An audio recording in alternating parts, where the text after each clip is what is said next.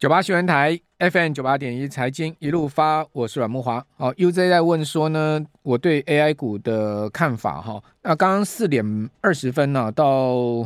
呃几乎快到五点钟哦，我讲了快四十分钟啊，三十几分钟的时间啊，有谈到我的看法哈。如果各位有兴趣知道的话，可以去呃 YT 搜寻哈，丰富听阮大哥的哈，我有讲了非常详细我的看法，我这边就不重复了啦哈。反正呢，这个 AI 联合舰队今天遭到重创哈，我等下会请教我们今天所有来的各路分析师，让大家共同来谈一谈这样看法哈。好，那另外我们来看一下哦，这个陆股的部分哈，跟港股的部分今天表现不错哦。香港恒生指数重回两万两万点哦，上涨一百六十二点，涨幅百分之零点八。好，来到两万零七十八点，上证指呢是上涨了十五点，涨幅百分之零点四六。好，深成涨了八三点，涨幅百分之零点七五。好，各位可以看到，陆股也是在慢慢从上个礼拜哦开始，哎，行情比较好，好，好像有一点打底要往上走的一个味道哈。那香港恒生指数重回两万点是一个关键指标了哈。我们上周也跟各位报告，恒指的科技指哈，从五月以来哈。恒生科技股哈，科技指数已经涨了二十 percent 啊，它已经等于说是技术性转牛了啊。好，因为这礼拜哦，大陆有看起来要这个发布一些振兴经济的措施，比如说我刚刚已经看到哈，上海说要大力支持刚性跟改善住房需求哈，促进房地产市场平稳健康发展。因为呃，最近陆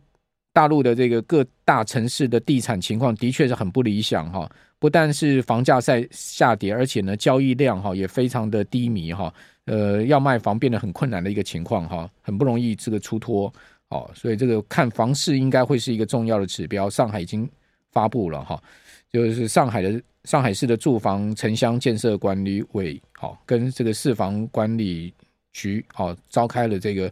呃专题会议哈，就发布了这个看法哈。那另外呃国新办好就是国务院新闻办公室好简称国新办，这礼拜啊也要召开这个记者会啊，说呢要。宣布哈恢复跟扩大消费的措施，哦，大陆现在人家消费力道也很弱嘛，呃，居民拼命的在存钱嘛，好，这个有通缩的问题哈，所以开始哈也要刺激这个消费市场哈，哦，所以看起来有一些刺激经济的手段要出来哦，好，那当然。呃，大陆的这个刺激是必须必须的啦。好，除了降息啊、降准，可能呢未来的这个降，现在已经在降准。好，那另外，呃呃，现在已经在降息，未来可能降准。好，这个货币宽松之外呢，可能就更多的经济刺激措施。不然的话，经济情况的确是相当不好了哈。好，那我们今天呢来请教统一期货的卢玉恒分析师，玉恒你好。大哥好，各位投资者大家好。好，那玉恒第一个也要跟我们来谈一下中国大陆的这个。PMI 七月制造业是呃发布出来是四十九点三嘛，哈，是连续四个月处在景气收缩，好，但是较上个月已经上升了零点三个百分点，感觉起来制制造业的状况是不是已经是慢慢要翻扬了呢？您的看法？嗯，我觉得是有一些复苏的迹象，而且其实我觉得这一次中国大陆的这个落地反弹呢，事实上它是从叶伦离开中国之后就开始的这样子一个反弹的进程。所以大家可以注意到，借人离开中国之后，这些货币，然后包含亚洲货币，有中国大陆的人民币，然后日元，然后台币这边都是集体走一个呃短线上的一个走升呢。当然，在今天这边发现大部分的亚币呢又重新回到了一个一个跌势的状况，但其实整体来看，人民币间。跌的也是比较小哦，台币跟日币是比较偏向重贬的。那日元我们等一下有有时间再提哦。那其实在中国大陆这边，我们可以看到说它的 PMI 数据是有出现月增的情况。那确实是有一些些要慢慢走出谷底的一个这样子的情境，有可能开开始要实现了。但其实中国大陆这边蛮多的因素都是受到一个政策的影响。所以他们的政策到底能不能够真正的落实，然后并且把他们房地产能够从呃之前比较弱势的这样的状况，能不能够解除这样的一个危机，我觉得会是下半年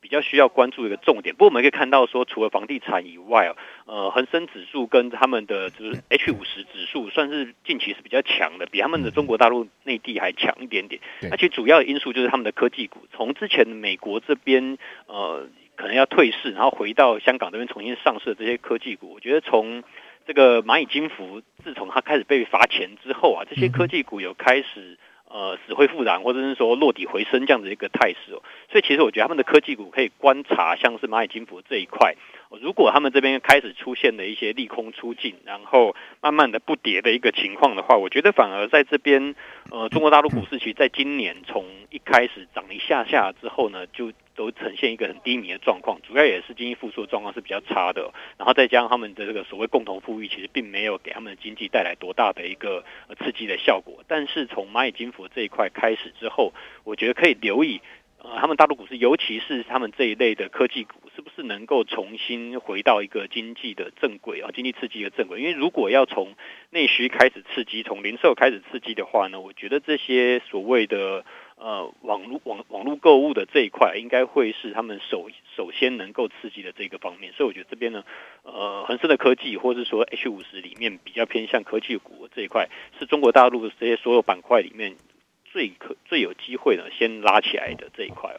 好，我们我们看一下国新办哈，今天发布的相关消息哈，就是说国新办举行恢复跟扩大消费措施新闻发布会，会上哈，中国大陆国家发改委的副主任好是说呢，哦，针对汽车消费细分市场哈，将会研究优化更多的大众化普惠性的支持政策哈，就是说未来要推动呃，针对汽车市场。的大众化的一个支持政策哈，满足呃更多人民需求啊，所以政策应该是逐渐要形成之中了哈。今天并没有很具体的所谓刺激的方案出来哈。他说呢，无论是汽车消费还是其他消费品的消费哈，首先要通过供给侧结构改革好，适应需求变化，创造新的需求好。那供供给侧不改革，拿出来产品不适合。这个消对路哈，老百姓是不买单的哈。也就是说，在生产面上面也要同时同步的改革，不是只有呢在刺激需求面上面的哈采取政策。好，这是在今年国新办呃举行的新闻发布会上面的一个一个说法哈。好，那其实入股的部分哈，大家可以看到像是 BABA 哈，像是九九八八，就阿里巴巴哈，它挂在美国跟挂在港股里面，可以看到它五月的低点哈是七十，比如我们讲阿里巴巴这个九九八八好了哈，这个香港。证券交易所、港交所的股价哈，最低点五月底的时候是七十五块八哦港币哦，到今天到多少？今天已经到九十七块半了，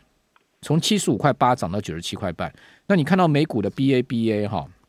一样是阿里巴巴，它在五五月底的时候是七十七点七七美元一股哦，涨到呢上周五收盘已经涨到一百一百一百点五五了。所以你你看阿里巴巴就知道了，入股已经在上来了哈，就是说。这个入股的科技股，那个腾讯啊、小米啦，哈，这些股票开始在慢慢上，不是说上的非常猛，但它已经开始在慢慢上了。我不晓得这个，呃，玉恒你有什么观察？对，所以从这些科技股开始慢慢上来之后，我觉得下半年也许入股可以开始有一个落后补涨的行情。那美股这边，我觉得如果 NVIDIA 还有微软这些，还有苹果这些，如果没办法进一步带动的话，也许美股在下半年。呃，就没有办法像上半年有这么强的一个涨势，因为其实我们之前有提过，美股的涨势其实是来自于呃，他们认为 Fed 的升息可能是最后一次了。但嗯，其实我们可以最近可以看一下美元指数，既然提到美股的话，你会发现美元指数其实好像要走出一个破底翻的一个形式哦。如果美元指数真的走出了一个破底翻，因为加上说最近刚好是欧洲这边经济数据出来之后呢。是美国比较强，然后欧洲这边比较弱的一个情况，所以欧元在近期是比较弱。那如果美元指数走破底翻，那是不是代表说，嗯，整个新兴市场的风险偏好会开始变得比较呃比较比较比较没有像之前这么高？因为美元指数往上走，其实代表说整个市场资金是回流美国这里，然后。对于呃美债的部分是比较有利，但是对于美股来讲就不一定哦，因为当这个债券市场如果开始反弹的话，那对于美股来讲反而是一个排挤的一个效果。所以如果美元指数这边大家去留意一下，因为近期刚好是在一个关键的边缘上面，如果它开始走了一个破底翻的行情的话，我觉得反而会需要留意一下，有可能呃。下半年的这个整个股市上涨的动能会从美股回到亚洲的陆股这边来。那当然，台股部分今天看起来好像很惨哦，就是这些 AI 的的个股都变成 BI，都是就是开高走低之后，甚至还纬创跟广达都有到跌停了。但我觉得，其实 AI 要说这一波就这样子涨完了，我觉得倒不见得，倒不见得。也许是一个比较比较大的一个拉回啊。但其实我们从今天看，第一个今天其实是有有过高。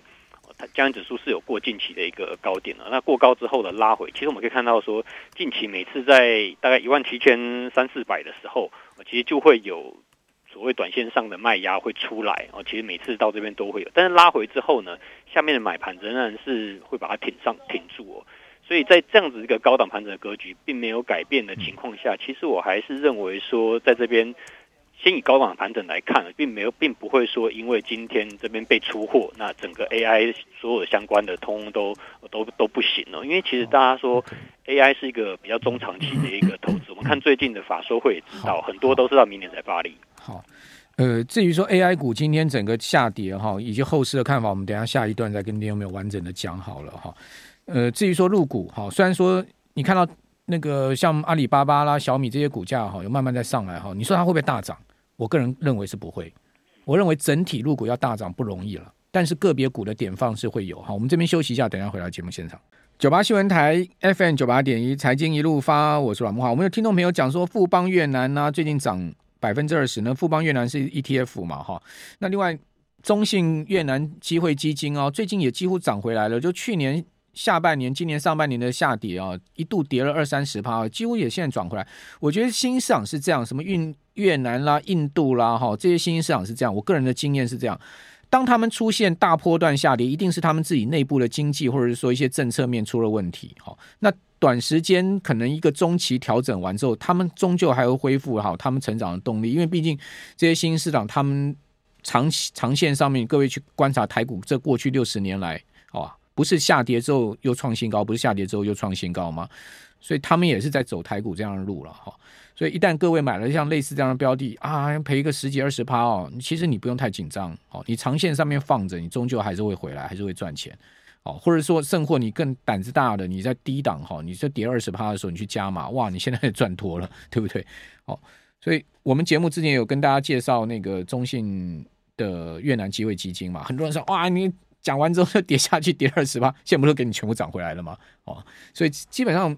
我是觉得投资是要看长期，但中国市场就很妙，中国大陆股市哈，就一路都是一跌下去都是涨不上来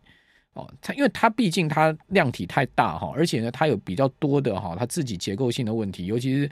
呃最近这五四五年来哈五六年来这个美中冲突的问题哈，以及呃整个。它的社会结构啊，哈，各方面的问题哈，我觉得对它的股市是产生了蛮大的一种所谓框架跟制约了。所以你说为什么我不觉得大陆股市会全面性的喷发？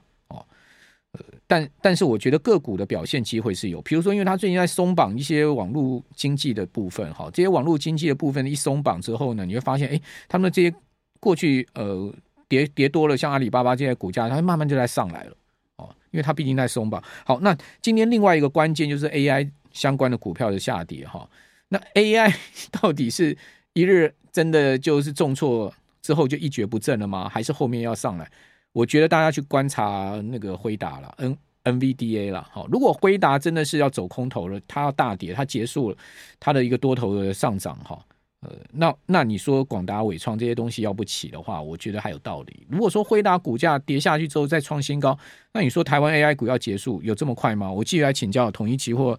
卢昱衡分析师，一恒你怎么看呢？这个 AI 股今天大家讲 AI 被 A 到了，哈，A 到 AI 了，哈，A 到 AI 丢丢啊，今天大家都在 I 了，哈。